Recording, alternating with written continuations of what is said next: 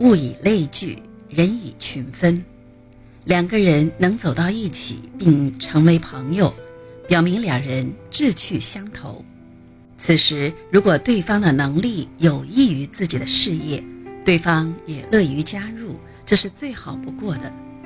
有了这样志同道合的朋友，优势互补，发挥合作的价值，能够更加迅速、更加自信地发展事业。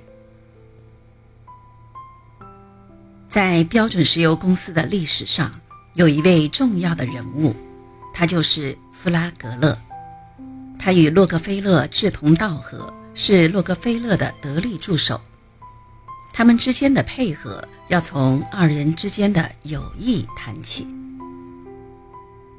弗拉格勒比洛克菲勒年长九岁，相貌堂堂，英俊潇洒。他于1830年降生于纽约州。父亲艾塞克·弗拉格勒是一名牧师，家里生活十分贫穷。母亲伊丽莎白早年时嫁给了俄亥俄州贝尔维尤的一个医生戴维·哈克尼斯，在哈克尼斯死后改嫁给了艾萨克·弗拉格勒。弗拉格勒十四岁的时候就退学了，一个人来到了俄亥俄州的里帕布利克。当时，伊丽莎白的前夫哈克尼斯的弟弟拉蒙·哈克尼斯在这里开了一家小店，弗拉格勒就在小店里干活。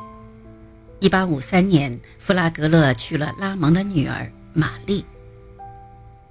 1861年以前，拉蒙在贝尔维尤建了一个谷物公司，弗拉格勒在那工作时赚到了一些钱。贝尔维尤的主要粮食作物是小麦和玉米。弗拉格勒在运输的时候经常路过克利夫兰。当时洛克菲勒在克利夫兰城做农产品代理，他送去了很多小麦让洛克菲勒代销。弗拉格勒和拉蒙一家还从事了酿酒生意，赚了一笔钱。南北战争爆发以后，弗拉格勒没有当兵。继续做生意，在为联邦各支军队采购农产品的过程中发了一笔战争财。接着，在寻找新的发财机会时，弗拉格勒栽了一个大跟头，直接导致了他的一无所有。此后，弗拉格勒在很长一段时间里都非常潦倒。后来，弗拉格勒决定出去碰碰运气，于是去了比较熟悉的克利夫兰城。无巧不成书，他在洛克菲勒以前的合作伙伴克拉克的农产品贸易公司里找到了一份工作，负责销售谷物。洛克菲勒知道弗拉格勒有创业的打算，于是毫不犹豫地邀请他租赁自己办公大楼里的办公室。而后没过多长时间，弗拉格勒又变得有钱了，不仅将债务还清了，还买了房子。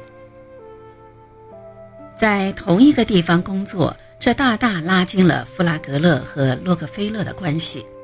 他们时常一同上下班，没多久就相互发现对方与自己志同道合。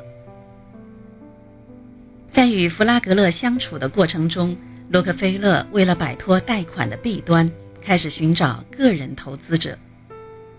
当时他发现弗拉格勒的一些亲戚们很有钱。后来，在弗拉格勒的介绍下，洛克菲勒从斯蒂芬 ·V· 哈克尼斯手里弄到了投资。这个人的个人资产在整个克利夫兰城都是数一数二的。1867年，洛克菲勒向哈克尼斯提出用这笔资金成立一个新企业。谈论期间，哈克尼斯意识到这是一个非常好的机会。完全可以在这个时候把弗拉格勒安插进来。于是他以十万美元的投资金额为条件，达到这么一个结果：由弗拉格勒担任该企业财政主管和他的全权代表。三月初，洛克菲勒安德鲁斯弗拉格勒公司正式成立。弗拉格勒有一个非常有意思的座右铭。就是在做生意之前就生根发芽的友谊，绝对要胜过以做生意为基础才开始相交的友谊。洛克菲勒对这句话也很赞同。后来的几十年，他们两人之间的相互配合一直都很默契。洛克菲勒在回忆录里这么写道：“我们两人每天早上在路口汇合，而后一起走路去公司，一起回去吃了午饭后，下午再会合走路去上班，晚上下班一起走路回家。”走在去公司或是回家的路上，我们会共同思考问题、讨论事情，然后一起安排或制定工作计划。在办公室的时候，洛克菲勒和弗拉格勒之间也显得非常友好。他们背对着对方坐下，一同解决遇到的问题，并且养成了配合撰写商业信件的习惯。互相交换信稿，通过核对进行细小的修改，一直改到两人都感到满意才行。弗拉格勒的语言组织能力很强，非常擅长起草一些法律文件，或是从合同里找出即使隐藏很深的圈套。洛克菲勒觉得他完全可以去给那些律师们上上课。教教他们应该怎样处理合同法里微妙的地方。一八七零年，弗拉格勒的妻子玛丽生下儿子后一直没有康复，常年卧病在床。此后的十七年，弗拉格勒每天晚上都在家里陪着妻子。洛克菲勒和妻子赛蒂时常过来拜访他们，舒缓了弗拉格勒家里的一些抑郁气氛。其实，从洛克菲勒和弗拉格勒的故事中，我们看出，在生意场上，也可以建立起真挚深厚的友情。很多时候，我们交朋友是不应该和利益挂钩的，因为友情一旦沾染上了利益，就会变臭发霉。洛克菲勒和弗拉格勒之间的友情，却始终都保持着一种真诚。就算两人一起开公司，一起面对各种利益的冲突，他们之间的友情也没有被染上尘埃。